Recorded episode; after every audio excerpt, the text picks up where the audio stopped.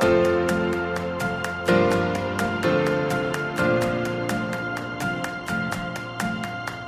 Bem-vindos a mais um episódio do podcast Liberty Sem Rodeios. Neste quinto episódio, o mediador de seguros Luís Filipe Costa e o especialista em finanças pessoais Pedro Anderson vão desmistificar os segredos por trás das franquias e das apólices. Bem-vindos mais uma vez.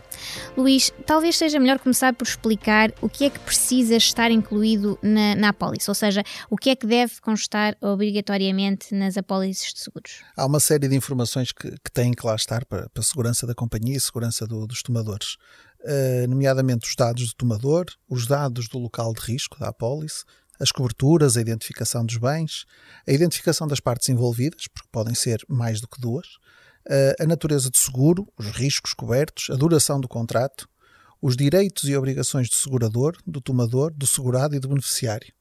Acrescentar a isto também os valores seguros, que é muito importante estarem lá, o valor do prémio daquela apólice, e, e, também costuma estar sempre a, a lei aplicável e as condições de, de, arbitragem em caso de conflito. E Pedro, quando os consumidores recebem a proposta, o que é que devem verificar uh, na apólice antes de assinar?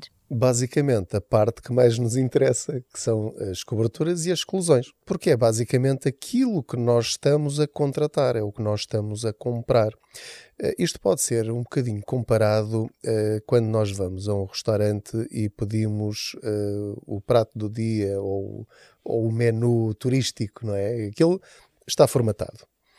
E portanto, se eu peço o menu turístico, eu já sei que pago 9 euros, ou 7 euros, ou 15 euros e tenho direito a uma entrada, pão com manteiga, um dos dois pratos do dia, carne ou peixe, uma bebida escolhida entre aquelas que eles têm disponíveis, a sobremesa e café. E portanto, se eu aceitar aquilo e aquilo me parecer bem, está ótimo, está ótimo para o restaurante e está ótimo para o cliente. Agora, eu, enquanto cliente de seguros, tenho de saber que tenho a outra alternativa que é, pelo mesmo preço ou mais barato, posso ter, se calhar, uma refeição que me agrada mais. Mas dá-me trabalho, porque vou ter de ler a lista toda do que está disponível. Por exemplo, no menu turístico pode estar incluído pão e azeitonas, mas eu não gosto de azeitonas, mas vão pô-las na mesa. No seguro é a mesma coisa.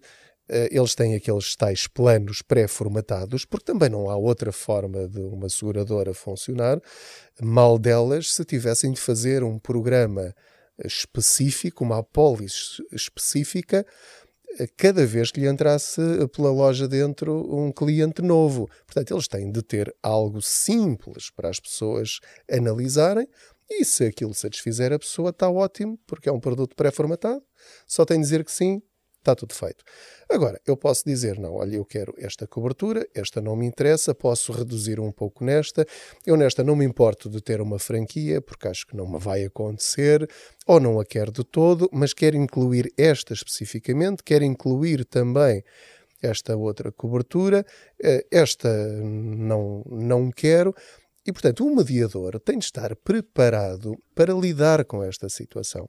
O resultado depois pode não me satisfazer enquanto cliente, porque ele pode dizer-me: tudo bem, isto é exatamente tudo o que você quer, mas vai sair-lhe mais caro do que esta outra que nós temos aqui prevista e que se calhar até tem mais aqui três ou quatro coberturas que nós lhe estamos a oferecer de graça pelo mesmo dinheiro, desde que você abdique deste detalhe ou daquele é, é assim que nós temos de funcionar. Portanto, um, mal comparando, uh, quem, o, o, empregado no restaurante também estar, tem de estar disposto a aceitar o pedido do cliente. Os, mediador, os mediadores, a mesma coisa. Sim, exatamente. Uh, e, normalmente portanto, é, é, existem. É saber o que queremos. Exatamente. Normalmente existem aqueles packs definidos. Uh, sempre um superior ao outro, logicamente, e normalmente uh, existem algumas coberturas suplementares que podem ser incluídas. O mercado tem, no, nos seguros particulares, tem caminhado muito para, para a ideia de packs mais ou menos fechados e, e com tendência a desaparecerem as, as, coberturas complementares. Ou seja, já estão incluídas num dos packs. Uh, nomeadamente, podemos negociar franquias, uh, que muitas das vezes podemos ter ou não ter franquia, ou aumentar a franquia, como já falamos noutros episódios, é uma maneira de sermos o seguro se o, se o cliente entender que pode assumir, vamos dar um exemplo, nos riscos elétricos, até 500 euros eu não quero, quero ter uma franquia, porque eu posso com essa, com essa despesa. Ok, no automóvel é a mesma coisa. E é, e é, e é isso, basicamente. E como já falámos no, no, nos episódios anteriores, no ano seguinte à celebração do, do contrato de seguro, não havendo nada em contrário, o, o seguro é renovado, em regra. Nesse caso, o prémio mantém-se o mesmo ou pode ser aumentado ou eventualmente até reduzido? Nem sempre se mantém, Raquel. Há, há alguns fatores externos que, que podem influenciar a, a mudança de prémio para cima ou para baixo, nomeadamente a sinistralidade. Se houver a sinistralidade, o prémio, logicamente, que sobe. Eh, às vezes alterações, embora não seja tão frequente, alterações de impostos ou de impostos de selo, que, que faz ligeiras diferenças no prémio. Às vezes os próprios resultados do ramo na companhia.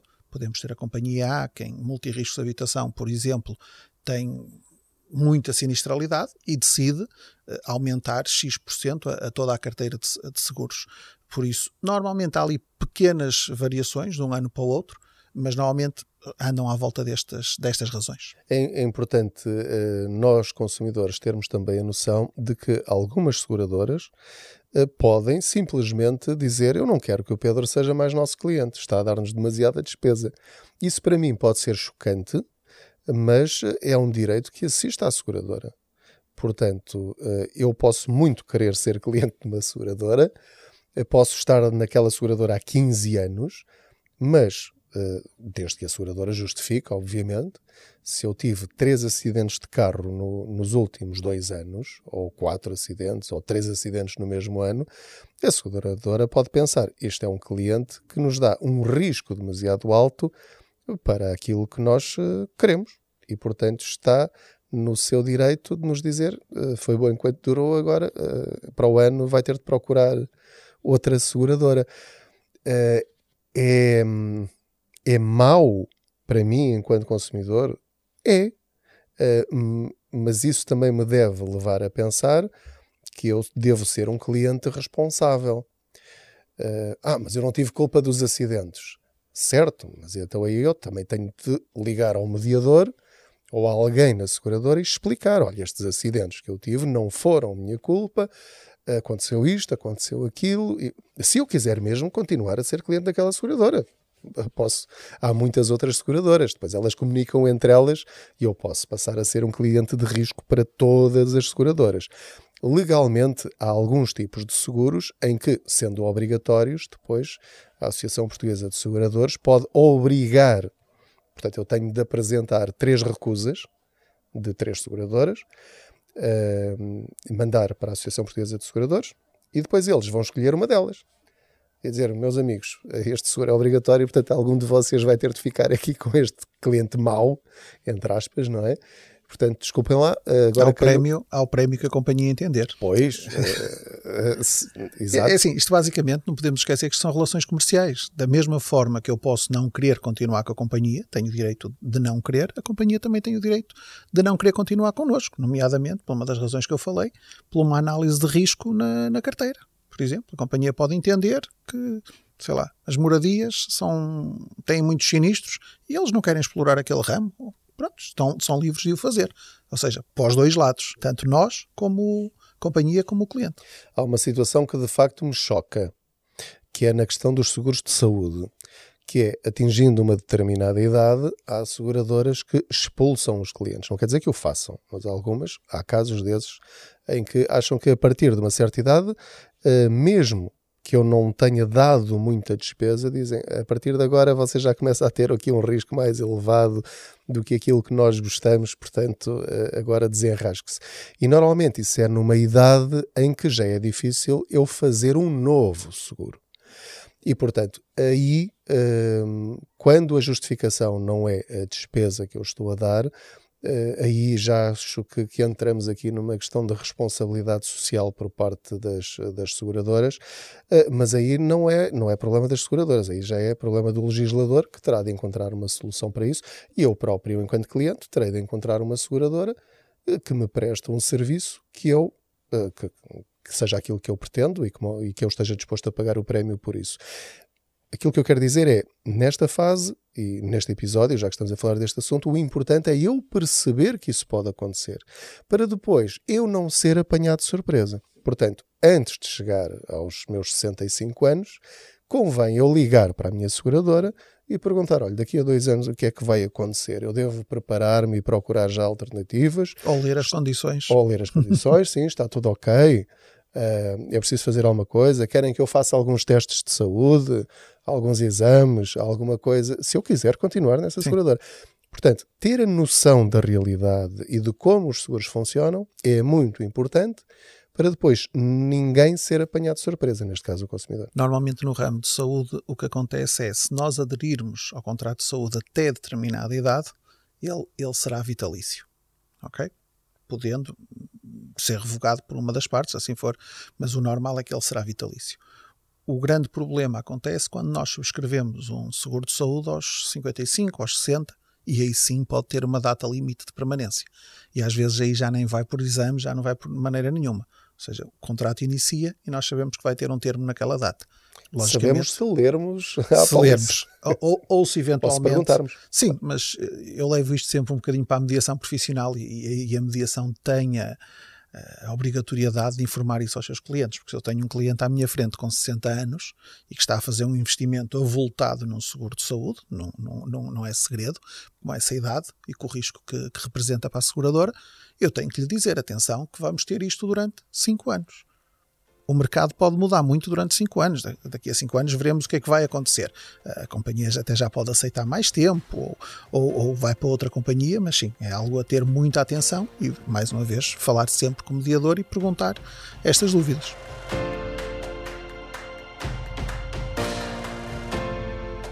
Em algum momento, os tomadores de seguros podem decidir que querem cancelar ou querem alterar a, sua apólice, Pedro.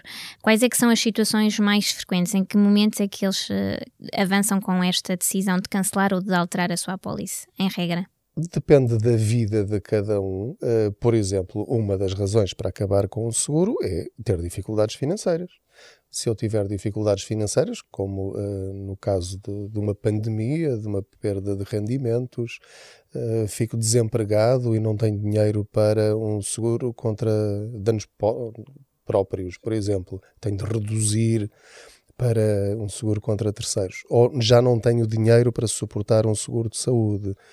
Uh, em qualquer circunstância, eu contacto a seguradora, envio uma comunicação escrita, penso que será o ideal, a dizer, a partir do dia tantos do tantos, desejo cessar uh, o meu contrato convosco e, portanto, peço o estorno do valor uh, que eu uh, tenho direito, se for o caso. Se for o caso. Que é uma coisa que às possível. vezes as pessoas se esquecem de pedir o estorno. Há, há, situações em que é automático, há situações em que não. Sim, normalmente mas... o estorno, por exemplo, no automóvel tem que existir uma razão válida. Eu não posso anular o meu contrato automóvel a meio e pedir um estorno só porque me apetece. No entanto, se eu vendi o carro, posso, posso fazê-lo. Uma das coisas também muito importante, quando existem, por exemplo, dificuldades financeiras, estamos a falar em tempos de pandemia e, e etc., eh, podemos tentar reduzir coberturas. Podemos, por exemplo, em saúde, podemos não deixar de ter um seguro de saúde. Tentar pode... renegociar, não é? É uma espécie de uma renegociação. Vamos dizer à companhia: olha, não tenho mais, uh, neste momento, não tenho capacidade para pagar este valor por mês, por ano, podemos optar por outro PAC e as companhias são sensíveis a isso, como qualquer outra pessoa. Então podemos mudar de um PAC C para um, para um PAC A. Vai nos garantir na mesma, por exemplo, um internamento. Normalmente, todos os PACs têm, por exemplo, o internamento hospitalar, mas vai, por exemplo, deixar de garantir consultas. Mas se calhar, em, muitas alturas, eh, é muito mais importante garantirmos que, se formos internados por alguma razão, que tenhamos ali um determinado capital, porque normalmente que digo a muitas clientes é, pá, às vezes o valor das consultas nós vamos desenrascando de alguma forma, etc.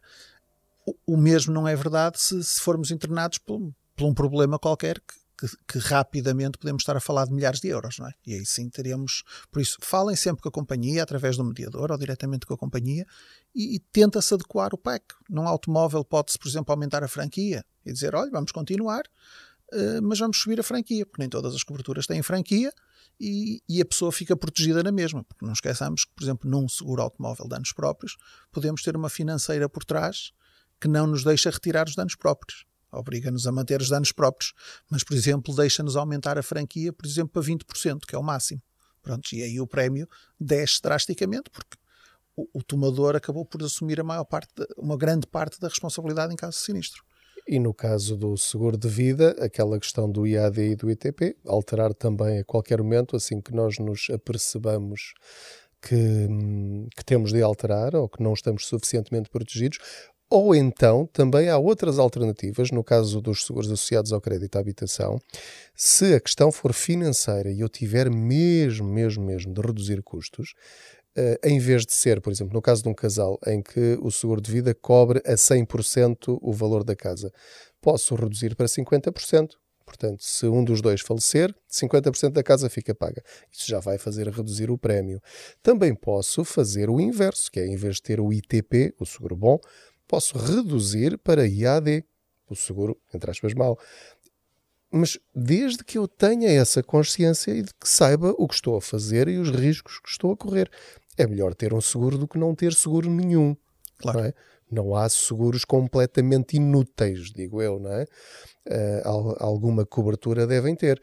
Uh, por exemplo, há seguros contra desemprego. Se eu achar que neste momento uh, não é um risco que eu não corro Uh, enfim, quem é que pode dizer isso, não é? Sim, claro. Mas uh, posso anulá-lo uh, e nada me impede de continuar com o seguro que eu não quero ou que não posso pagar. Não vou prejudicar a minha vida financeira ou endividar-me para manter um seguro que eu posso renegociar ou, ou anular, se for o caso. Mas desde que nós tenhamos consciência daquilo que temos, daquilo que gostaríamos de ter e daquilo que podemos ter. E, portanto, jogar sempre com as coberturas, com as franquias, com uh, o valor do recheio da casa, se o valor está atualizado ou não em relação aos bens que eu tenho na minha casa, se eu vendi uma obra de arte que me fazia encarecer o seguro, eu devo contactar a seguradora para baixar o valor, que já não se justifica. Porquê pagar a mais por um valor que depois não me será pago se eu tiver um sinistro? Não faz sentido. E também esta relação uh, com a seguradora acaba por uh, permitir ao consumidor ter um maior conhecimento da oferta do mercado, porque de facto a oferta também vai evoluindo, ou seja, o seguro que nós contratamos hoje, daqui a um ano ou dois, terá provavelmente características diferentes e, e é importante que os consumidores estejam também atualizados nesse sentido, na, da oferta que, que existe disponível no mercado. Esse é o conselho que eu dou sempre todas as pessoas que me perguntam como é que põem as suas contas em ordem. Ou seja, todos os anos, uma das maiores poupanças que as pessoas podem ter anualmente é em relação aos seguros. Todos os anos eu devia ir ao mercado, ir ao mercado é ir à internet, basicamente, é ir ao Google e escrever simuladores de seguros. Tão simples quanto isso. E ver para aquilo que eu tenho, quanto é que eu pagaria em cinco outras seguradoras. Depois, não quer dizer que eu vá mudar mas eu imprimo aquelas simulações ou guardo-as em PDF, envio para a minha seguradora e pergunto: olha, eu tenho esta oferta no mercado, como é que é? Acompanham ou vou-me embora? E, voltando àquela questão de que já falámos, as seguradoras não querem perder clientes. Porque se perdem clientes, mais vale ganhar menos do que perder 100%. É, isto é, é em qualquer negócio, não é? Se não me quiserem ter como cliente, está tudo bem, não há problema nenhum. Mas, normalmente, é permitido, é razoável e é desejável haver alguma negociação entre o cliente e a seguradora. E quando os dois falam nestes termos razoáveis, equilibrados uh, e com respeito um pelo outro, sem um dizer, uh, chamar nomes ao outro uh, de, um, de, um, de parte a parte, como é evidente, eu acho que as coisas têm tudo para correr bem. Os seguros são algo que nos permite viver em sociedade. Porque imaginemos, se não houvesse seguros, era o caos total. Porque uh, se eu batesse com o meu carro em alguém e não tivesse dinheiro para pagar, uh, o que é que acontecia? Eu ia para a prisão, aquela pessoa ficava com um prejuízo enorme. Se a minha casa, depois, imagina que eu estou a pagar a minha casa durante 40 anos ao banco e no ano 39 tenho um incêndio e perco tudo, ficou tudo em cinzas, veio tudo abaixo. Como é que era? Era uma família completamente desfeita, sem hipótese de recuperar nada. É aqui que entram os seguros. Os seguros vivem da nossa insegurança. Nós vivemos da confiança em relação a eles. Portanto, eu tenho um medo e as seguradoras dão-me confiança que, se esse medo ocorrer na realidade, eu tenho uma rede. E eu tenho de pagar por isso.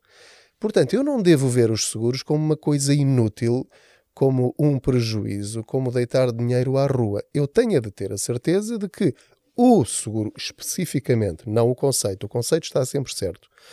Eu tenho de ver é se aquilo que eu estou a pagar é o valor adequado ao serviço que a seguradora me promete prestar. Se chegarmos aqui ao entendimento, é uma relação de win-win, não é? Como se costuma dizer, em que todos ganham. Portanto, muitas é... vezes, Pedro, o, o, ano a ano, muitas vezes uh, não é muito vantajoso, porque às vezes num ano não há tempo para, para existirem tantas diferenças de mercado. Mas, por exemplo, em vida, em saúde, existem pessoas, clientes com apólices há 10, há 15, há 20 anos. E essas sim merecem ser analisadas uh, com alguma, alguma frequência. Pode não ser ano a ano, mas uma apólice que há 10 anos esta parte não foi mexida, seja de vida, seja de saúde, com certeza haverá outras opções no mercado. Uh, em vida, por exemplo, é, é, é, é muita a diferença. As poupanças e sempre tentar perceber as pessoas e, fazer, e fazê-las ver também, ajudá-las também a, ter, a fazer um bocadinho de previdência porque às vezes nós conseguimos poupanças de 50%, 60% quando mudamos um seguro de vida crédito, e uma das coisas que nós fazemos muitas vezes é, é, é dizer às pessoas por que não aproveitar. Pagava 100, vai para 50. E por que não pôr 20 ou 30 num seguro de vida previdência pura para a pessoa? Porque muitas das vezes as pessoas esquecem-se que eu acontece-me alguma coisa, a minha casa fica paga. Ok, maravilha. O problema é que quem fica pode não ter hipótese de manter o, o, a qualidade de vida que estávamos habituados. Seja ter dois carros, seja ter os filhos numa faculdade privada, seja as simples despesas de manter uma casa, por exemplo, ou um apartamento, ou o que for, e, e isto é muito importante. E, e, as pessoas acho que não têm esta noção. Ah, não, isto, se me acontecer alguma coisa, a casa fica paga. É verdade. E o resto? E o resto? Nós temos casos já, que já se passaram de pessoas a ter que vender as casas que estavam pagas, têm que as vender a preços absurdos, porque pela urgência, porque simplesmente não as podem manter. Porquê? Porque a outra pessoa até não trabalhava, por exemplo, é ou era doméstica, ou, ou, o nível de rendimento dessa pessoa era muito mais baixo que a outra pessoa que, que partiu, e as pessoas ficam com um, um, problema entre mãos, não é? E terminamos, Luís, com uma pergunta que é, que é muito relevante para, para o orçamento familiar do, dos consumidores. Como é que é calculado o prémio, este prémio de que temos vindo a falar tantas vezes ao longo do este, podcast? Este, este, prémio a pagar e não a receber uh, são vários os fatores que, que fazem a, o cálculo do prémio. Nunca percebi porque é que se chama prémio. Uh, pois, podemos tentar averiguar isso. é um prémio que a pessoa tem que pagar. Uh, acontece há uma série de, de fatores que influenciam o prémio. A, a forma mais fácil de, de, descrever isto é um capital vezes uma taxa. Temos um capital de risco, seja o seguro de vida, seja do edifício, seja do recheio, seja do carro, e é multiplicado por, um, por uma determinada taxa, um coeficiente, e aqui estão somados vários fatores, que é os custos da cobertura do risco, uh, os custos de aquisição e gestão do contrato, o, entre aspas, o lucro da companhia, porque isto são negócios, uh, a rentabilidade da companhia, e todos os encargos relacionados com a apólice. Uh, não, não te consigo explicar, existem os atuários que fazem um trabalho de, de, de background muito grande para, para, calcular isto. A forma mais simples de dizer é um capital vezes a taxa. E essa taxa tem, tem em conta estes fatores todos para dar a, o famoso prémio. E não te esqueças que a principal estratégia, não é a principal, é uma das estratégias que nós temos, uh, ou ferramentas que nós temos enquanto consumidores, é aproveitar as promoções das seguradoras. Que é, uh, muitas vezes, para captarem novos clientes, as seguradoras fazem preços especiais e, portanto, não há problema nenhum, em caso nos compense e o seguro seja bom, pesquisarmos esse tipo de, de ofertas. Portanto, se eu mudar para vocês, uh, qual é o valor que me fazem? E muitas vezes compensa em termos de, de prémio. Agora, nós temos é de perceber uma coisa, que uma coisa é um prémio é aquele que nós pagamos no primeiro ano. Depois, o que acontece nos anos seguintes é outra conta que nós temos de fazer, porque há seguradoras também que para captarem novos clientes fazem um bom preço no primeiro ano, mas no segundo ano vais pagá-lo. Ou podes pagá-lo, não quero ser assim tão direto. Uh, portanto, temos de estar atentos e lá está. Não quer dizer que mudemos todos os anos, como estava a dizer o Luís, porque às vezes as diferenças são mínimas e pode não compensar de facto o trabalho de mudar. Isso é uma avaliação que cada pessoa tem de fazer, mas pelo menos verificar quais são os preços que estão a ser praticados no mercado para depois decidir o que fazer.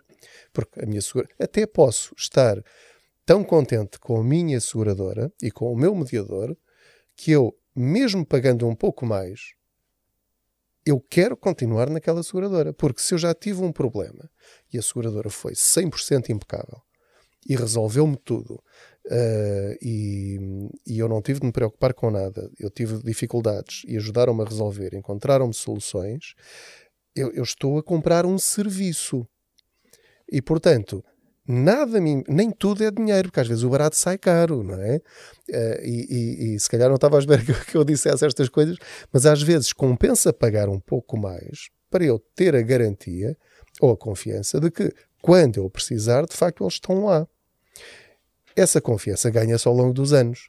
E, portanto, eu tenho de medir bem estas duas coisas: o valor do prémio, as minhas despesas, o meu orçamento mensal e o serviço que me estão a prestar chegando aqui a um consenso, estamos bem. É muito normal termos clientes, nós temos, eh, com 30, 40 anos de casa, e não é porque A ou B apresenta uma cotação ligeiramente mais baixa, atenção, tudo isto, volto a dizer, são negócios. Dizer, se eu tenho 10 e aparece 5, mas há clientes que, mesmo com diferenças às vezes dessas, não mudam. Ok? Porque o cliente sente-se eh, acarinhado, sente-se bem-vindo, sente-se protegido por estar com determinado mediador ou, ou determinada companhia e continua. Isto, o valor, como o Pedro disse muito bem, não é tudo, não é? Obrigada, Luís. Obrigada, Pedro, mais uma vez. O próximo episódio é o último e vamos fechar com chave de ouro. Vamos abordar as questões relacionadas com o risco. Obrigada por ter estado connosco mais uma vez e até já.